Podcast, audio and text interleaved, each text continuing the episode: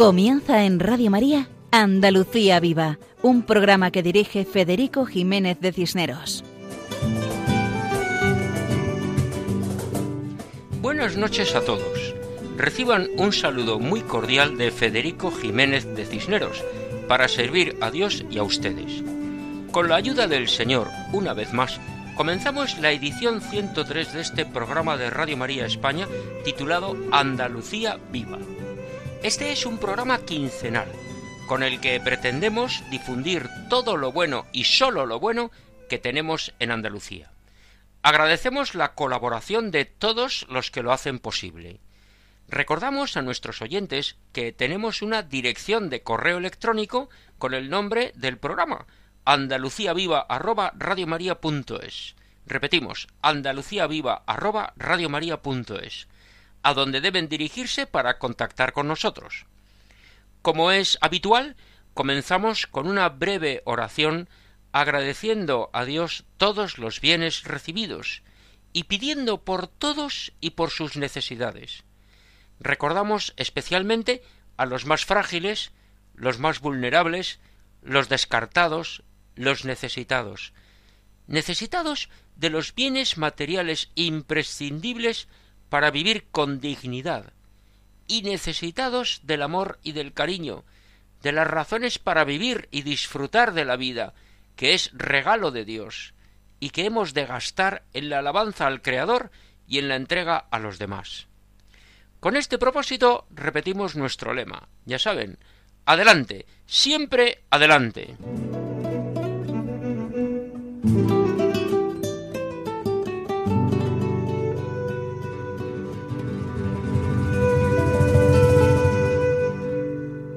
Nuestro programa de hoy tiene tres partes.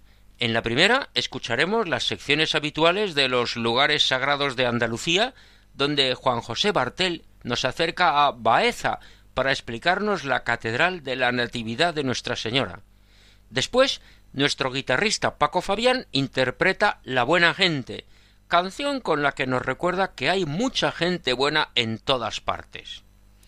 La segunda parte del programa la dedicamos a las hermanitas de los ancianos desamparados, que están celebrando este año los 150 de su fundación y que recientemente hemos celebrado la fiesta de su santa fundadora, Santa Teresa de Jesús Jornet e Ibars.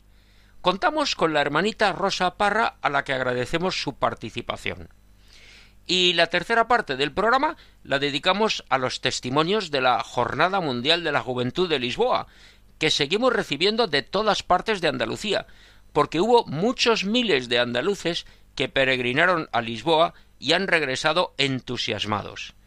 Aprovechamos para pedir a Dios que conceda la gracia de la perseverancia, ya que para muchos ha sido ocasión de encontrarse con Jesucristo y con otros cristianos, para que la vida ordinaria no sea obstáculo para continuar el trato de amistad con el Señor. Comenzamos. Música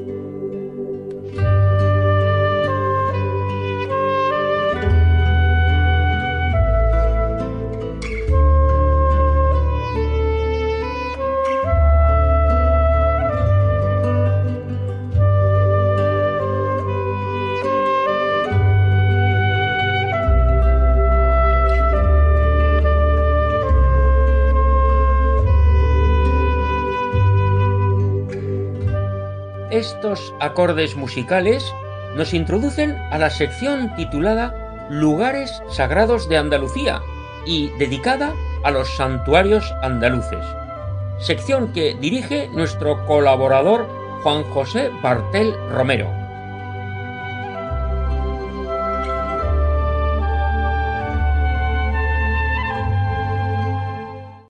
Hola amigos de Radio María. En Baeza en la provincia y diócesis de Jaén, nos acercaremos a la Catedral de la Natividad de Nuestra Señora. Cuenta con una historia que se remonta al siglo VII, cuando se convirtió en sede episcopal visigoda, posteriormente transformada en territorio musulmán y devuelta a los reinos cristianos tras la conquista de la ciudad por Fernando III el Santo en el año 1227. Se erigió en un principio bajo la advocación de San Isidoro, pero con la reconquista del Rey Santo se consagró con el título de la Natividad de Nuestra Señora. Comenzó a considerarse catedral al ser nombrada como sede del Obispado de Jaén. Y, aunque apenas veinte años más tarde trasladaron la sede del obispo a la ciudad de Jaén, a día de hoy sigue conociéndose como la Catedral de Baeza. Durante la Edad Media acogió la lápida sepulcral de San, San Pedro Pascual, martirizado en Granada en el año 1300. Sus restos descansaron sobre la Puerta de la Luna, aunque actualmente se encuentran en el interior del templo. La Puerta de la Luna es uno de los elementos más antiguos del templo, con su característico arco polilobulado del siglo XIII. Sobre él resalta el rosetón gótico del siglo XIV, uno de los pocos elementos que se mantuvieron tras el hundimiento que sufrió el templo en 1567. Pero gracias al mecenazgo del obispo Francisco Delgado López, se dispone su reconstrucción, y el diseño del nuevo templo quedó bajo la dirección de Andrés de Vandelvira, el más prestigioso arquitecto renacentista de la comarca, que aportó su maestría para dar a la catedral la riqueza renacentista de la que hace alarde en la actualidad. De este modo irrumpe en el edificio el nuevo estilo arquitectónico que, no obstante, respeta los antiguos pilares y bóvedas góticas de la cabecera que, junto al muro axial, no se habían desplomado. A la muerte de Vandelvira en 1575, le sucede en la dirección de las obras Cristóbal Pérez y desde 1584 el jesuita Juan Bautista Villalpando. Se culmina finalmente la construcción del templo en 1593 bajo la dirección de Alfonso Barba. La combinación de estilos mudéjar, gótico y renacentista permiten observar el paso del tiempo a través de sus muros, contando su historia desde cada uno de sus estilos arquitectónicos y con cada nueva reconstrucción se creaba una catedral aún más hermosa. En la nave de la epístola se pueden admirar las capillas de San Ignacio, de San Roque y del Lignum Crucis, así como contemplar obras pictóricas de gran relevancia como el San José de Escalante y la Sagrada Familia de Juan Valdés Leal, que juega con el claroscuro y con la idea de unir lo terrenal con lo sobrenatural. El cuadro de San José fue atribuido durante años a Alonso Cano hasta que, tras una restauración, se descubrió que el autor era el pintor cordobés Juan Antonio de Frías y Escalante, del siglo XVII, figura de gran relevancia en la escuela madrileña del barroco español a pesar de su prematuro fallecimiento. También en esta nave de la epístola podemos visitar la capilla del Santísimo, construida en 1748. En ella destaca el barroco colonial de su imponente retablo. En la nave del Evangelio nos quedaremos absortos con la capilla de San Miguel, que es una de las construidas por Andrés de Vandelvira, donde también trabajaron Ginés Martínez de Aranda y Bartolomé Gómez. Cuenta con un lienzo de San Miguel Arcángel, obra de Francisco Pancorbo, del siglo XVIII. Más adelante podemos ver la capilla de San José, donde se percibe la influencia de la escuela de Siloé. Frente a la majestuosa capilla de Santiago, de estilo manierista, se encuentra el púlpito, desde el que predicaron San Vicente Ferrer, San Juan de Ávila y quizás San Juan de la Cruz. En la capilla mayor se alza, presidiendo la nave central del templo, el retablo mayor realizado por Manuel del Álamo en el último tercio del siglo XVII y dorado por Manuel Pancorbo en 1741. Su cuerpo principal se articula en unas majestuosas columnas salomónicas y su ático se ajusta a la forma ojival de la bóveda, ya que es esta de las pocas que se conservan de la etapa gótica de la catedral. En él encontramos representaciones de San Juan Bautista, de San Pedro, Santiago Apóstol, San Juan Evangelista y San Eufrasio, patrón de la diócesis de Jaén. A la derecha del retablo, sobre una columna, podemos contemplar una bella imagen de la Virgen con el Niño Jesús, fechada a finales del siglo XVI, que antiguamente se encontraba en el trascoro. La custodia es sin duda la pieza de orfebrería de mayor valor de la catedral. Los trabajos para finalizarla se extendieron durante catorce años hasta 1714. Su altura asciende a dos con veinte metros de pura maestría barroca, siendo una de las más bellas y destacables de toda España. Sustituyó al anterior que se perdió en el incendio de 1691. Sobre la custodia se alza la pintura de San Cristóbalón, realizada por Pedro Gallo en 1736. Se trata de una obra muy popular entre los baezanos. El exterior del edificio tiene una imagen severa y poco homogénea. La fachada principal se orienta al norte, donde se encuentra la plaza de Santa María, y se accede a una monumental puerta por una lonja de triple acceso dispone en el centro de un relieve monumental con la escena de la Natividad de la Virgen. No nos podemos olvidar de la torre, que presenta planta cuadrada y en las aristas aparecen fustes de granito y que no adquirió su actual aspecto hasta el siglo XVI. De su construcción gótica han quedado los escudos de Castilla y León, de Baeza y del obispo Rodrigo Fernández de Narváez. Se puede ascender por ella hasta sus más de cincuenta metros de altura para contemplar la ciudad de Baeza y su horizonte desde una perspectiva privilegiada. Y hasta aquí nuestro humilde homenaje a la Catedral de la Natividad de Nuestra Señora en Baeza y Diócesis de Jaén. Hasta el próximo programa, si Dios quiere, amigos de Radio María. Muchas gracias a Juan José Bartel por su acercamiento a la Catedral de la Natividad de Nuestra Señora en Baeza, en la provincia y diócesis de Jaén. Precisamente dentro de unos días celebramos su fiesta, la fiesta de la Natividad, del nacimiento de la Virgen María, y por eso es muy adecuado hablar hoy de esta catedral.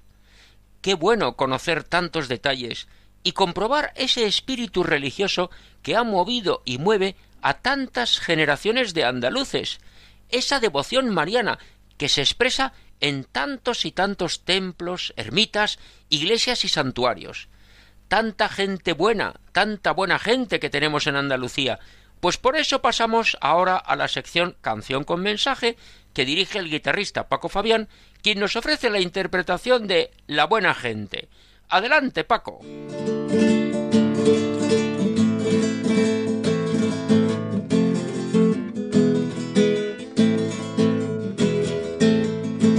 Apreciado Federico y demás amigos de Radio María, muy buenas noches.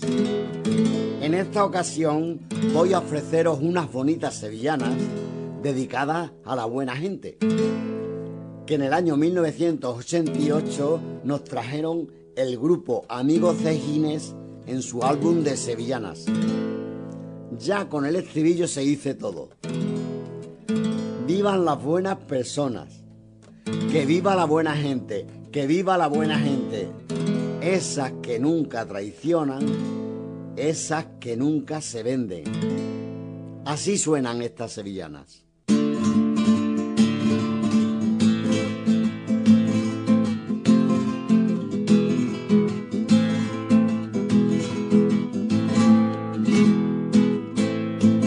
Eso de ser buena gente no se compra con dinero se compra con dinero. Eso de ser buena gente no se compra con dinero. Y eso de ser buena gente no se compra con dinero. No se compra con dinero. Quien nace con esa suerte, ese va derecho al cielo. Quien nace con esa suerte, ese va derecho al cielo vivan las buenas personas, que vivan la buena gente, que vivan la buena gente, esas que nunca traicionan, esos que nunca se venden.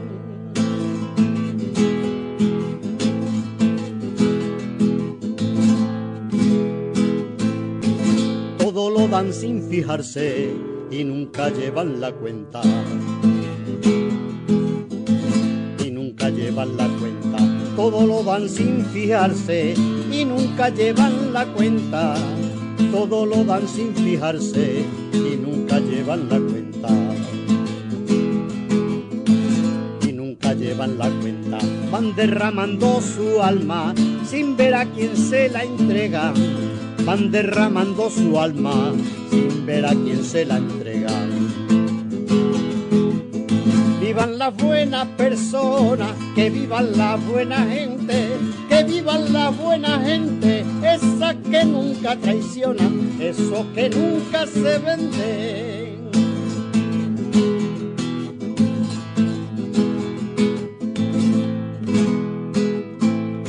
Puede que el pan no le alcance, pero no se han preguntado. Pero no se han preguntado Puede que el pan no le alcance, pero no se han preguntado. Puede que el pan no le alcance, pero no se han preguntado. Pero no se han preguntado a dónde van las espigas de tanto grano sembrado. A dónde van las espigas de tanto grano sembrado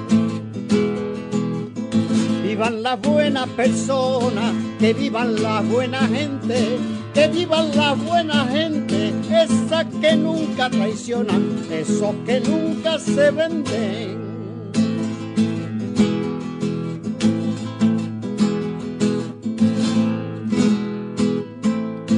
La buena gente se encuentra en cualquier sitio de España cualquier sitio de España. La buena gente se encuentra en cualquier sitio de España.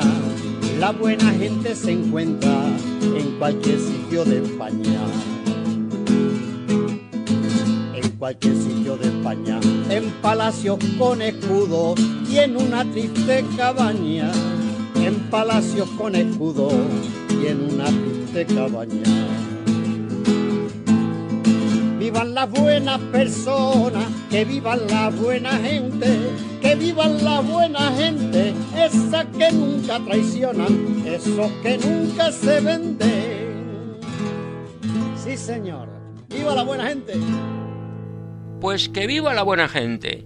La buena gente se encuentra en cualquier parte de España, desde palacios a cabañas, cierto. Muchas gracias a Paco Fabián por la interpretación de la canción que es un estímulo para ser nosotros también buena gente. ¿Acaso no se distinguen los cristianos por cómo se aman?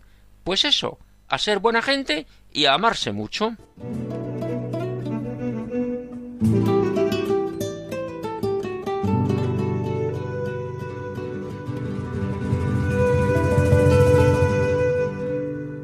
Con esto pasamos a la segunda parte del programa de hoy la dedicamos a Santa Teresa de Jesús Jornet e Ibars y a las hermanitas de los ancianos desamparados, que cumplen ciento cincuenta años de su fundación y están de celebración.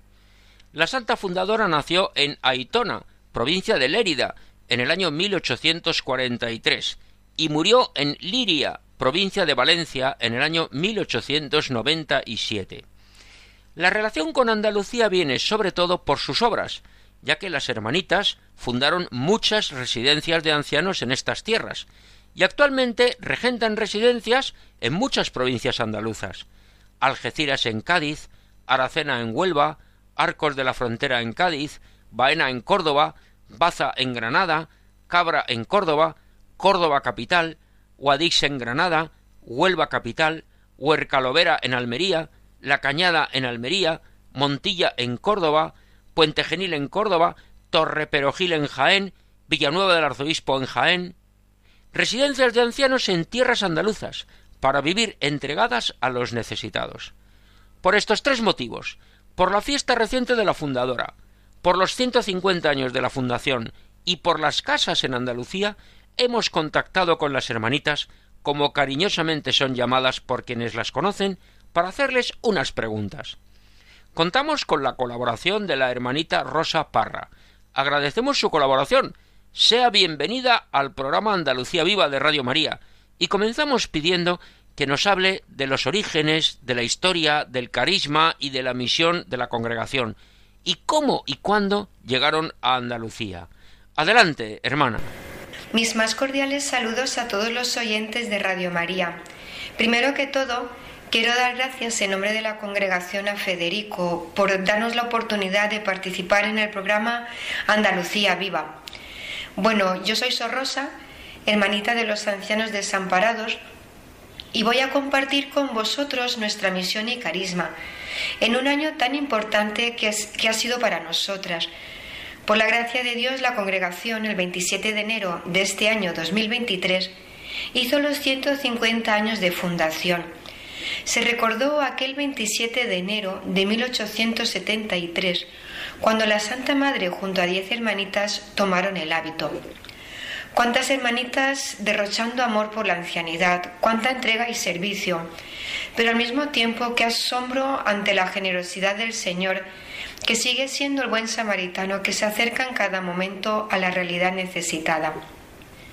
Para explicar la fundación de la congregación, tenemos que empezar hablando de un joven sacerdote, hombre de oración, de profunda vida interior, que lo exteriorizaba con una actitud de servicio constante a los que veía más necesitados.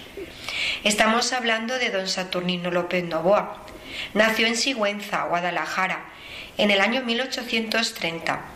Su vocación sacerdotal podríamos decir que surgió gracias a su ambiente familiar tan cristiano.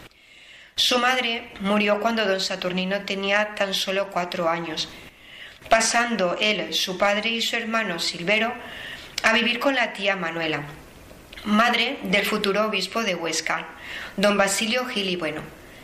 Ambos se encargaron de la educación humana y cristiana del joven, que a los 12 años inicia estudios como alumno externo en el seminario de Sigüenza. En 1855 celebrará su primera misa. Es verdad que estuvo 15 años al servicio de su tío don Basilio como secretario y persona de confianza, que podíamos pensar que no estaba atento a lo que sucedía, pero no era así. Fue un sacerdote que no dejó de ver las realidades que le rodeaban. Tenía los pies en el suelo, porque ante todo era sacerdote y deseaba el servicio directo a las almas. Al fallecimiento de su tío, en 1870, fue cuando empezó otro capítulo en su vida. Se volcó de manera extraordinaria al ministerio sacerdotal empieza a sentir interés por el problema de la ancianidad desvalida. Me gustaría hacer un pequeño inciso para comentar el contexto histórico del siglo XIX en España. Tenemos que pensar que debido al efecto de las guerras francesas y carlistas, pérdida de las colonias, el desorden político y administrativo, se estaban viviendo tiempos difíciles, sobre todo en la clase obrera. Es bueno apuntar que estamos también en tiempos de la revolución industrial. Muchas familias emigraron, con lo cual muchos ancianos quedaron abandonados. Todo ello acentuaba también la pobreza. Además, el padre fundador tuvo la oportunidad de llevar a su casa a la tía Ordiña. Era una mujer de 82 años, sin recursos, la casa poco acondicionada a sus necesidades. Este hecho hizo que naciera en él la inquietud de fundar una congregación femenina que sirviera material, humana y espiritualmente a tantos ancianos que estaban abandonados, ampararlos bajo un mismo techo y hacer una gran familia cristiana. En este momento es cuando el Señor dispuso que conociera por medio de otro sacerdote, don Pedro Yacera, a la Santa Madre, Santa Teresa de Jesús Jornet. El padre fundador recibió la inspiración le dio forma y la madre fue la que les transmitió a las primeras hermanitas el carisma maternal para convertirse en madres de la ancianidad. La expansión de la congregación podemos decir que fue muy pero que muy rápida, gracias a las abundantes vocaciones que el Señor enviaba y gracias también a las continuas solicitudes que los respectivos obispos, asociaciones y organizaciones pedían, como fue en el caso de Andalucía. La primera casa fue la de Cabra, en 1875, continuando con la de La Cañada, Guadix, Baza, Córdoba, etc. En vida de la Santa Madre se llegaron a abrir 14 casas, continuando más tarde con otras fundaciones, ya de la mano de su hermana, la Madre María de Jesús Jornet, llegando a ser el número de 25 casas. A lo largo de estos años se ha visto la necesidad del cierre de algunas, con lo cual en la actualidad la congregación tiene 16 casas en activo, en alguna capital de provincia y en poblaciones más rurales de nuestra querida Andalucía. Efectivamente, la obra de las Hermanitas de los Ancianos Desamparados ha tenido mucha importancia en tierras andaluzas, y en aquellos lugares donde han estado trabajando han dejado una huella inolvidable de cariño hacia las personas a las que cuidaban. Todo ello como consecuencia del carisma de la santa fundadora, de Santa Teresa de Jesús Jornet e Ibars. Mucho nos gustaría conocer algo de ella y de sus religiosas. Creo que es momento de preguntarnos ¿Quién era la Santa Madre? ¿Qué función desempeñó en la congregación? Santa Teresa de Jesús Jornet fue la fiel colaboradora a los designios de Dios por medio de nuestro Padre Fundador en los comienzos de una fundación femenina. Ella fue la gran sembradora de amor, la que enseñó con gran pedagogía y dulzura a las primeras hermanitas lo que es el seguimiento de Cristo en servicio a la ancianidad. Recientemente hemos celebrado su fiesta el 26 de agosto. El Papa, San Pablo VI, la elevó a los altares en 1974, declarándola patrona de la ancianidad. Nació en Aitona en 1843. Procede de una familia muy cristiana y destacaba por su gran generosidad con los pobres. A pesar de ser sencillos agricultores, compartían con los más necesitados. Santa Teresa fue una gran buscadora de la voluntad de Dios en su vida. Estudió magisterio. Ejerció más tarde como maestra en Argensola, Barcelona. Luego ayudó a su tío el padre Francisco Palau con el Instituto de las Terciarias Carmelitas en la dirección de unas escuelas. Más tarde ingresa en el convento de las religiosas clarisas de Briviesca, Burgos, pero por enfermedad tuvo que volver a su casa paterna. Será en 1872, acompañando a su madre al balneario de Estadilla, porque estaba delicada de salud, cuando pasaron por Barbastro para aprovechar y confesar. Les atendió don Pedro Yacera, sacerdote que ya hemos mencionado anteriormente. Será el momento donde la Santa Madre, al igual que la Virgen, pronunciaría el hágase tu voluntad. La Madre, junto a nuestro Padre Fundador, emprendieron una gran aventura, siempre guiados por la inspiración divina. Hay una máxima que nos introduce en su interior y es como el timón de su barquilla. Dios en el corazón, la eternidad en la mente y el mundo bajo los pies. Tenía una intensa vida eucarística, tierna devoción a la Virgen, fidelidad total a la regla, una caridad extrema con las hermanitas y un cuidado con primor a los ancianos. En estos momentos me gustaría hablar de dos hermanitas que pertenecieron a la primera generación, fueron moldeadas y convivieron con nuestra Santa Madre. Y los oyentes se estarán preguntando, ¿Y por qué hay que hablar de ellas? Pues porque una de ellas nació en tierras andaluzas. Me estoy refiriendo a nuestras hermanitas mártires, Sor Josefa Ruano y Sor Dolores Puig, siendo Sor Josefa nacida en Berja, Almería. Ellas estaban destinadas en la casa de Requena, Valencia.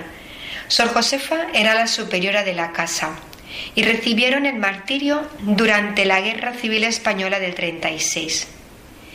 En ellas se vio que la autenticidad en la vida religiosa produce gozo, y todo ello fue por la buena formación que recibieron de nuestra Santa Madre. Ella supo buscar como buena madre, llevarlas de la mano para que se adentrasen en este camino de entrega y de servicio. Supo transmitir a las primeras hermanitas un anhelo por Cristo, caminando siempre con ilusión y alegría, aunque hubiera que dar la vida. Sor Josefa, hija de Berja, entró en la congregación en 1877. Todos la recuerdan como una verdadera madre. En el 36, la madre Josefa tenía 81 años.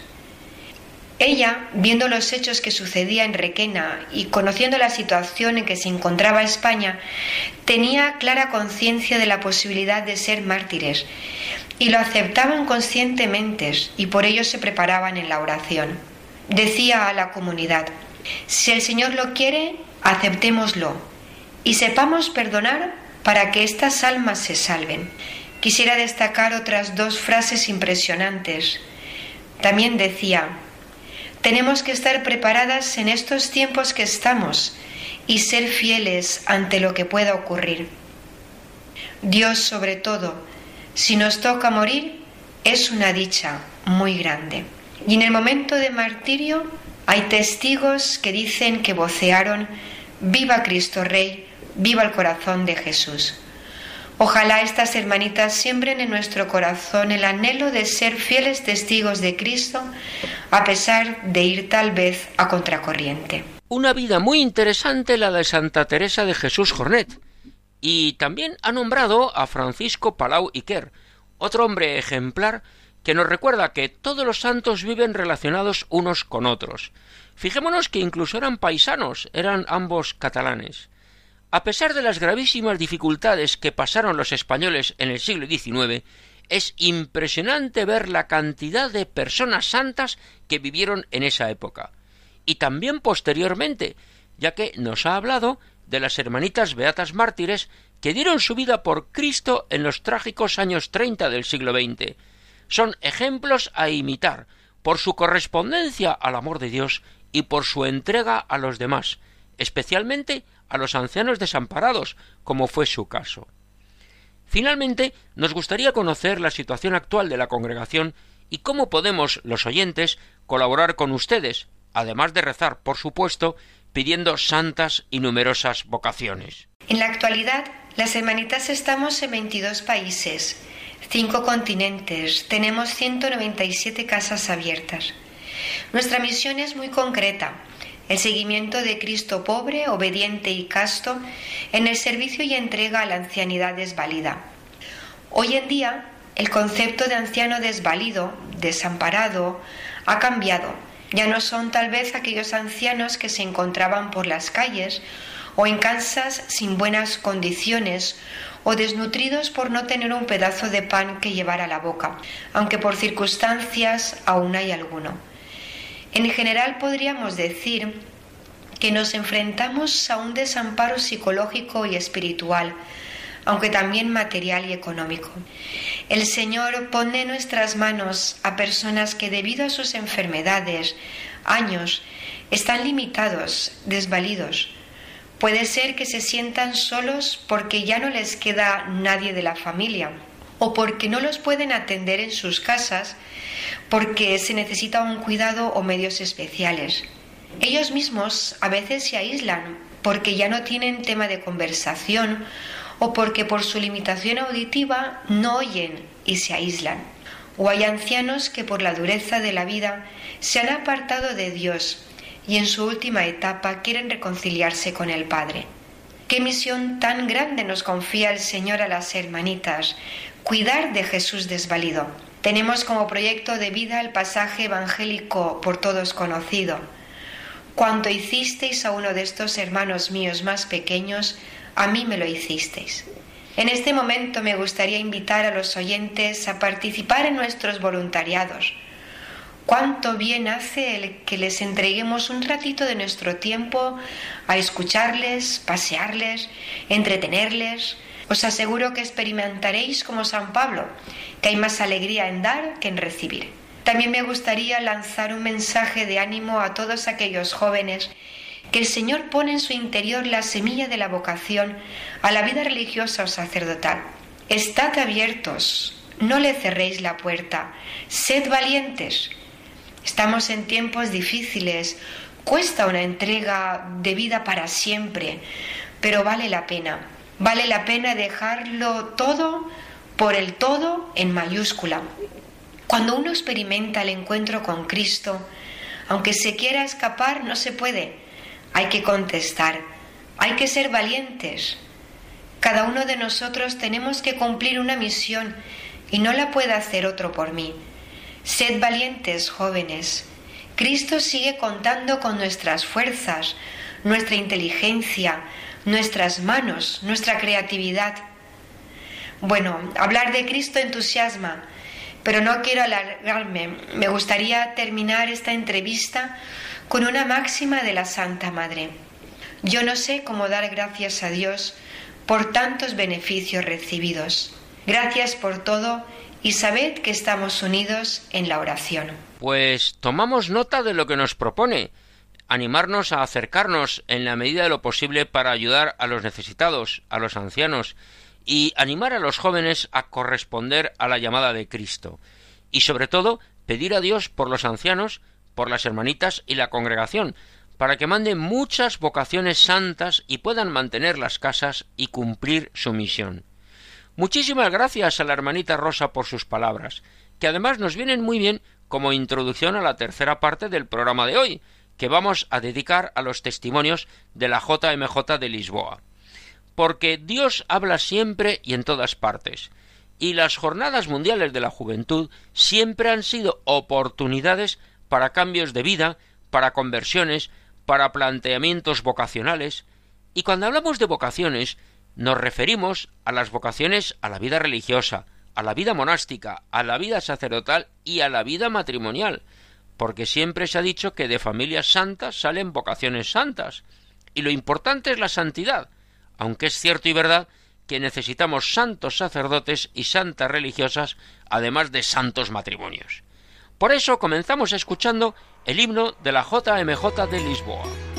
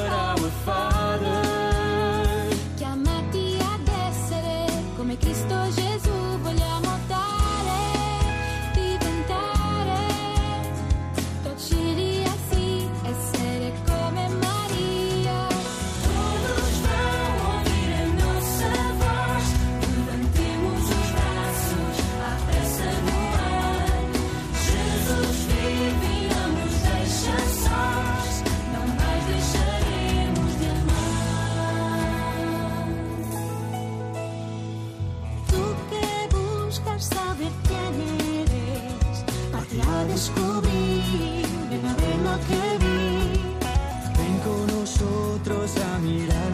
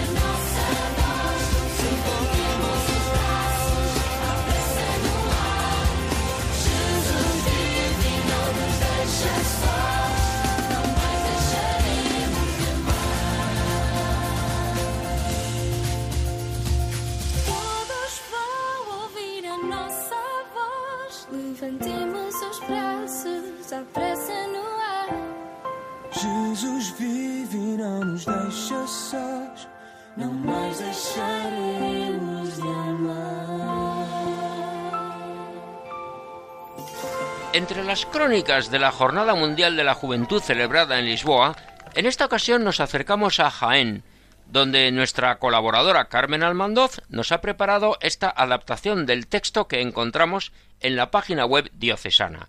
Adelante, Carmen. Un saludo cordial para todos los oyentes. Con el título Los jóvenes del Papa regresan a Jaén con el corazón lleno de amor de Dios. Leemos que el 26 de julio 400 jóvenes jienenses partieron hacia Portugal, convocados por el Papa Francisco, para participar del encuentro mundial de la Iglesia y los jóvenes.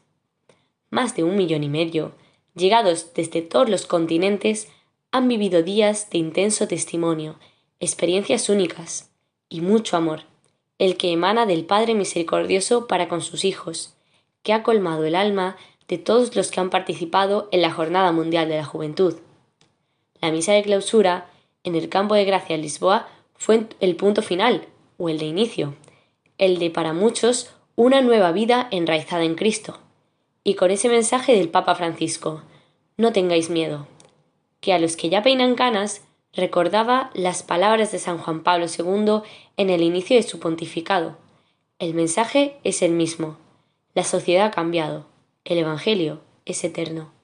Y es que son estos jóvenes los que formarán las sociedades del futuro, las que con su testimonio lleven el mensaje de Jesucristo a las aulas, a sus primeros trabajos, a sus familias, a todo el mundo. Ese campo de gracia fue ayer el tabor, del que hay que bajar para seguir caminando y hacerlo ahora con la esperanza del Señor. El Papa Francisco dijo Amigos, queridos jóvenes, también hoy nosotros necesitamos algo de luz, un destello de luz que sea esperanza para afrontar tantas oscuridades que nos asaltan en la vida, tantas derrotas cotidianas, para afrontarlas con la luz de la resurrección de Jesús.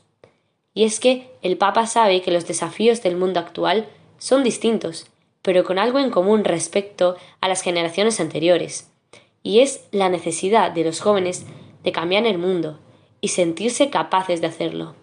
También dijo, a ustedes jóvenes, que quieren cambiar el mundo, y está bien que quieran cambiar el mundo, y que quieran luchar por la justicia y la paz. A ustedes, jóvenes, que le ponen ganas y creatividad a la vida, pero que les parece que no es suficiente. A ustedes, jóvenes, que la Iglesia y el mundo necesitan como la tierra necesita la lluvia. A ustedes, jóvenes, que son el presente y el futuro, sí, precisamente a ustedes, jóvenes, Jesús hoy les dice, no tengan miedo, no tengan miedo. Para los que han vivido una JMJ por primera vez, será un antes y un después en su vida. Para los jóvenes jienenses que han participado junto con el obispo don Sebastián y una veintena de sacerdotes, será el impulso para trabajar por el reino con la certeza de saber que no están solos. Cuando regresaron, comentaron el recuerdo de la vigilia, de la adoración, de la misa de envío, porque todos estos días han sido unos días intensos llenos de Dios. Algunos decían que hemos visto que no estamos solos, que necesitamos algo de luz, que sea esperanza para afrontar dificultades, y el Señor es la luz que no se apaga. Hoy nuestro Dios ha iluminado nuestra mirada y nuestros corazones, porque Dios nos quiere exactamente como somos, no como queremos ser. Nos ha hecho así, pensándonos desde su corazón y con toda el alma.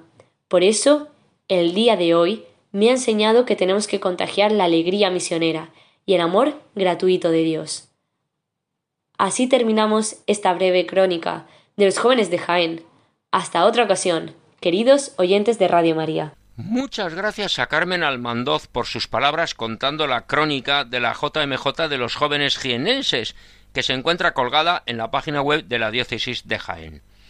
Ese encuentro con Cristo que viene a nosotros a través del Papa o a través de un sacerdote, como le pasó a Marta, una joven sevillana cuyo testimonio escuchamos seguidamente. Hola, me llamo Marta, Tengo 17 años y voy a contar mi experiencia en la JMJ y mi testimonio.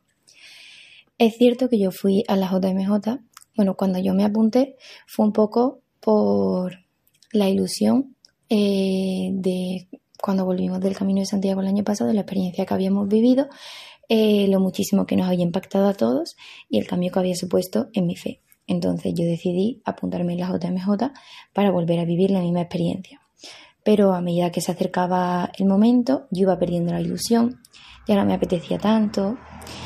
Mm, es verdad, yo soy una persona súper planificadora, lo tengo que tener todo bajo control y yo veía que no nos decían nada claro, que no nos daban indicaciones muy concretas y yo hablaba con mi madre y le decía, mamá, a mí esto no me transmite confianza, mm, verás tú que no, no vamos a tener todo preparado, mm, no van a salir las cosas como estamos pensando y entonces me hago bien. Pero bueno, para adelante ya está. Y es verdad que estaban pasando eh, cosas en mi vida que yo no pensaba que fuesen a pasar y que yo sentía como que el Señor me estaba abandonando, que no me estaba escuchando, que lo que yo le pedía no, no me hacía caso. Y entonces, mm, como yo seguía teniendo fe, pero cada vez menos. Y yo estaba muy agobiada, pero bueno, yo dije, bueno, voy a la JMJ a ver qué pasa, a ver si se soluciona y ya está. Total, que llega el momento de irnos, nos vamos, eh, empezamos los días en la diócesis pasaban los días y para mí no cambiaba nada. Yo sí, yo estaba disfrutando un montón, eh, yo estaba viviendo cosas que no había vivido antes, estaba conociendo personas de otras culturas, eh, otras costumbres que vivían la Eucaristía de otras formas diferentes, pero yo no, a mí no me llamaba la atención y yo no sentía nada. Y entonces empecé a agobiarme. Me estaba agobiando porque yo veía que la experiencia no me estaba sirviendo, que que mis padres se habían gastado un dinero, habían hecho un esfuerzo y a mí no me estaba sirviendo para nada. Y entonces pues me agobié. Y cuando ya llegamos a Lisboa, a los días en, ya que era la JMJ, eh, me agobió, se multiplicó. Y hubo un día que hicimos unos sacerdotes que no venían con nosotros en un principio, pero los adoptamos para, porque sí, porque ya los conocíamos y los decidimos adoptar en nuestro grupo. Y fueron un gran apoyo para todos porque al final no es lo mismo ir con sacerdotes que ir sin sacerdotes. Total, que nos organizaron una hora santa en una iglesia a todos los del grupo para que pudiésemos rezar tranquilos sin iglesia con 300 personas. Total, que en el momento en el que el sacerdote empieza a hablar, yo empiezo a llorar, mm, no podía parar de llorar. En cuanto termina de hablar, yo me salí de la iglesia porque no podía parar de llorar y le pedí si podía hablar con él. Le conté mi situación eh, aunque me daba un poco de vergüenza, pero se la conté porque yo necesitaba ayuda y que alguien me dijese que no pasaba nada y que ya está, que era totalmente normal. Total, que le conté mi situación, que yo estaba muy agobiada, que yo sentía que el Señor había dejado de escucharme, que me sentía abandonada por Él. Y Él me hizo una metáfora muy absurda, pero que a la vez yo lo entendí todo. Él me dijo que me hizo una pregunta y me dijo, ¿tú sientes tu cerebro? Y yo le dije, no. Me dice, pero tú sabes que está ahí. Yo le dije, sí. Y me dijo, pues así es el Señor. Tú no sientes que está ahí, pero Él está ahí. Y una chica eh, dijo, muchas veces mm, pensamos que el Señor nos ha abandonado, pero simplemente Él nos tiene en brazos y por eso nos vemos sus huellas junto a las nuestras, caminando. Y es cierto, yo no lo sentía, pero estaba ahí y volví a la iglesia, me puse de rodillas frente al Santísimo, seguía llorando, yo no podía parar de llorar, pero ya no era, ya no era una sensación de agobio, sino tranquilidad, paz. Era, mm, no sé, yo empecé a rezar, yo me sentía súper escuchada, súper tranquila y de repente había pasado una hora, para mí había sido cinco minutos, ya se había acabado la hora santa, pero en mí había cambiado todo. Y mm, después de eso, mm, todo cambió, mi forma de ver las cosas. A partir de ese momento todo fue diferente. Encima al día siguiente fuimos al Via Crucis, pensaba que no íbamos a ver nada porque llegamos tarde y al final nos pusimos en un sitio, en una esquina que no nos enteramos de nada. Y resulta que cuando estaba acabando, empieza la gente a acercarse, empieza a aparecer un montón de policía y nosotros pensando, uy, qué raro que haya tanta policía aquí y de repente pasa el Papa por ahí. En ese momento, mmm, mi hermano empieza a llorar, yo empiezo a llorar, mi hermana pequeña empieza a llorar, nos abrazamos los tres, no nos creíamos lo que acababa de pasar. Era como, yo qué sé, una cosa que no se puede explicar. Que de repente tú llegas a un sitio, piensas que no vas a ver nada, que has ido para nada, y cuando se va a acabar, pasa el Papa por delante suya, o sea, tuya, mm, no sé. Fue algo que a los tres verdaderamente nos impactó y fue un momento que yo sé que no se nos va a olvidar a ninguno en nuestra vida.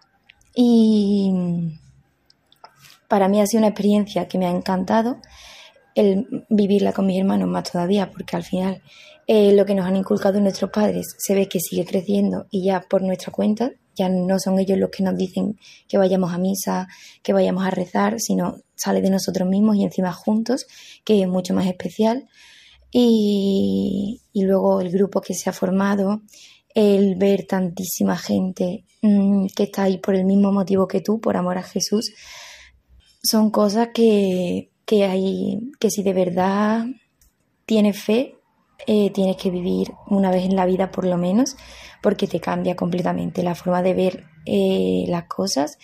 Mm, comprendes de verdad lo que une el amor a Jesús y no sé, lo recomiendo muchísimo a todo el mundo y es una experiencia muy bonita que merece muchísimo la pena y que ojalá todo el mundo tenga la oportunidad de vivir por lo menos una vez en, su vida. Y si son más, muchísimo mejor. Muchas gracias, Marta, por tu testimonio. Cuentas cosas muy interesantes, como cuando hablas de esa forma inesperada de cruzarte con el Papa, porque todos entendemos que para los jóvenes que asisten a la JMJ algo muy importante es ver al Papa. Cuanto más cerca, mejor. Es una experiencia muy gratificante. Y ahora pasamos a Cádiz para escuchar la intervención de Javier. Adelante. Hola, yo soy Javier y acabo de venir de la Jornada Mundial de la Juventud de Lisboa. Una experiencia que para mí ha sido una vivencia espiritual inolvidable, ¿no? Es algo que, que, me ha marcado mucho, me ha ayudado mucho y ha creado un antes y un después en, en mi vida de fe, ¿no? yo iba un poco la necesidad de, de, salir de mi zona de confort, salir de mi comodidad y salir del día a día del trabajo, de la familia. Y necesitaba pues dejarme encontrar por el Señor en una situación pues distinta, ¿no? Eh, eh, buscando pues retirarme de, fin, de la rutina, de, de, los hábitos del día a día, ¿no? Y, es verdad que ha merecido la pena, ¿no? A pesar del esfuerzo que hemos hecho de, de ir hasta hasta allí, de incluso mm, de dormir en el suelo, de pasar calor, de pero ha merecido la pena porque eh, considero que he recibido muchas gracias ¿no? de, de, parte del Señor y sobre todo en los momentos de oración que hemos tenido, los momentos de adoración, eh, en la Eucaristía eh, hemos tenido cada día y sobre todo pues me quedo con las declaraciones del Santo Padre, el Papa Francisco, en ese encuentro que hemos tenido los jóvenes del mundo, tanto en la vigilia de oración como en la misa del domingo, del día de la transfiguración. ¿no? Me quedo sobre todo con esas palabras de, de que no tengamos miedo, ¿no? de que sigamos adelante, de que eh, ese aliento que nos ha, nos ha, dado el Santo Padre de, de seguir adelante y de seguir dando testimonio de Cristo en medio del mundo. Destacas los momentos de la adoración a Jesús sacramentado, y con esas palabras del Papa Francisco proponiendo no tener miedo y seguir a Cristo. Con esto nos quedamos, Javier. Muchas gracias por tu colaboración. Y se nos ha acabado el tiempo. Hemos llegado al final del programa de hoy. Agradecemos la participación de todos los que han hecho posible esta edición del programa Andalucía Viva, que hemos realizado gracias a Dios. Gracias a Juan José Bartel, a Paco Fabián, a la hermanita Rosa, a Carmen Almandoz, a Marta de Sevilla y a Javier de Cádiz. Recordamos a nuestros oyentes que tenemos un correo electrónico andaluciaviva@radiomaria.es. Dentro de quince días, el lunes 18 de septiembre, volveremos a encontrarnos en esta emisora Radio María, en este programa Andalucía Viva, para hablar de todo lo bueno y solo lo bueno que tenemos en estas tierras. Ya saben, lunes 18 de septiembre a la una de la madrugada, una hora antes en las Islas Canarias. Hasta entonces, si Dios quiere, muy buenas noches y que Dios bendiga a todos.